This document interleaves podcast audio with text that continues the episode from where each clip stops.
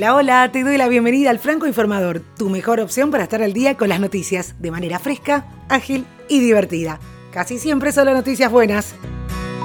La Casa de Papel nominada a los Emmy Internacional. La audiencia Ford Cabana estuvo muy intensa. Estados Unidos y Cuba se unen por primera vez en 50 años. Uber Light, UEFA Toma al Bar y más. Soy Soledad Franco. Allá vamos.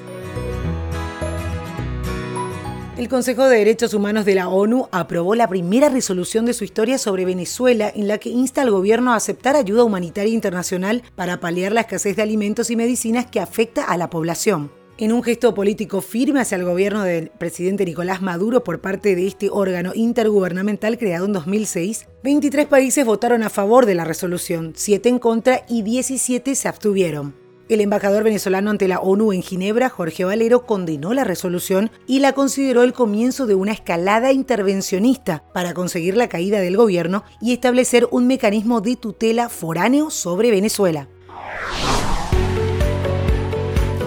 Christine Blasey Ford acusó al candidato del presidente estadounidense a la Corte Suprema, Brett Kavanaugh, a intentar violarla en 1982 en un interrogatorio estremecedor en el que dijo con la voz quebrada que está segura al 100% de que su agresor es el juez. La audiencia de alto impacto fue transmitida en directo por televisión y hasta el presidente Donald Trump siguió el testimonio desde el Air Force One de vuelta a Washington desde Nueva York, según la propia vocera Sarah Sanders. Cabana intervino en la tarde y negó categóricamente haber cometido nunca un abuso. Visiblemente emocionado, el juez remarcó que lo pueden derrotar en un voto final, pero insistió en que no conseguirán que renuncie a la nominación para el máximo tribunal estadounidense. Estas declaraciones fueron tomadas por el Comité Judicial del Senado, órgano que debe recomendar o no su candidatura al resto de la Cámara.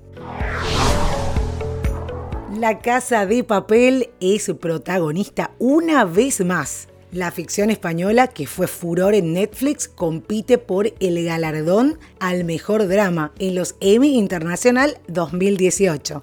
La serie que prepara su tercera temporada enfrenta en su categoría a otras tres ficciones: Urban Myths del Reino Unido, Un contra Todos de Brasil e Inside Edge de India. En total se anunciaron 44 nominados de 20 países distintos en las 11 categorías. La ceremonia se realizará en el Hotel Hilton de Nueva York el próximo 19 de noviembre. Y hablando de series exitosas, House of Cards volverá a Netflix con lo que parece ser la última temporada. Esto va a ser el 2 de noviembre, pero Netflix dio a conocer un intenso nuevo tráiler en el que Claire Underwood lleva ya 100 días de presidencia y mostrará lo ruda que puede ser para imponerse frente al mundo político y ganarse el respeto, pero su actitud a muchos les causará miedo. Acabó el reinado del hombre blanco, se le escucha decir en uno de los avances.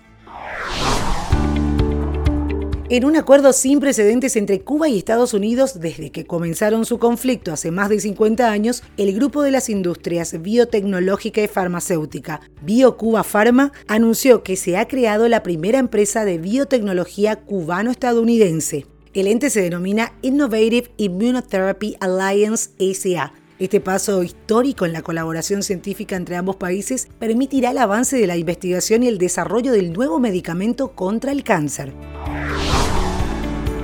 El informático australiano Julian Assange, refugiado en la Embajada de Ecuador en Londres desde 2012, dejó la dirección de Wikileaks, aunque permanecerá en el equipo editorial, según informaron en el propio portal en su cuenta oficial de Twitter. Assange, que en 2006 fundó la página web de difusión de información confidencial de gobiernos y empresas, no puede seguir en la dirección debido a que desde hace seis meses está incomunicado después de que el gobierno de Quito le restringiera las comunicaciones. El fundador de Wikileaks nombró redactor jefe del portal web al islandés Kristin Hrafnsson, antiguo portavoz de la organización. Uber anunció el lanzamiento de la nueva versión Light en América Latina. Se trata de una app que ocupa menos lugar y funciona incluso cuando la conexión a Internet es inestable o lenta mantiene todas las características de la app como compartir mi viaje, pero está desarrollada para optimizar el uso del espacio y reducir el consumo de datos. Uber Lite ocupa 5 megabytes en el teléfono y tiene un tiempo de respuesta de apenas 300 milisegundos. A su vez, la app puede detectar la ubicación del usuario incluso cuando hay problemas de conectividad. La Unión de Asociaciones Europeas de Fútbol, UEFA, anunció que el torneo de selecciones del viejo continente se llevará a cabo en Alemania, país que le ganó a Turquía por una votación de 12 a favor, 4 en contra y una abstención. Con el lema Unidos por el fútbol en el corazón de Europa, los partidos de esta competición tendrán lugar en las ciudades de Berlín, Colonia, Dortmund, Düsseldorf, Frankfurt, Helsenkirchen, Hamburgo, Leipzig, Múnich y Stuttgart. Alemania, que es la máxima ganadora de la Eurocopa al haberla conquistado en tres ocasiones, será la selección anfitriona del torneo por segunda vez en su historia, ya que antes albergó la edición de 1988 en la que Holanda salió campeón al vencer 2 a 0 a la extinta Unión Soviética. Y hablando de UEFA, habrá VAR en la Champions League la próxima temporada. Así ha confirmado la UEFA a través de un comunicado. Después de la utilización del VAR en el Mundial de Rusia por parte de la FIFA, era sorprendente que el máximo organismo del fútbol europeo no diera un paso al frente. Ahora ya quedó confirmado que empleará el sistema tanto en la fase final como en la previa y también en la Supercopa del próximo año. Asimismo, la UEFA anuncia que están planteándose implantar el sistema de videoarbitraje en la Eurocopa de 2020 que se celebrará en varios países y en las finales de la UEFA Nations League de 2021. En cuanto a la Europa League, la segunda competición de clubes en importancia tendrá que esperar a tener VAR hasta la fase de grupos de la edición de la temporada 2020-2021. Y para este viernes un poco de música electrónica. The Prodigy, agrupación electrónica originaria del Reino Unido, estrenó su nuevo tema titulado Light Up the Sky.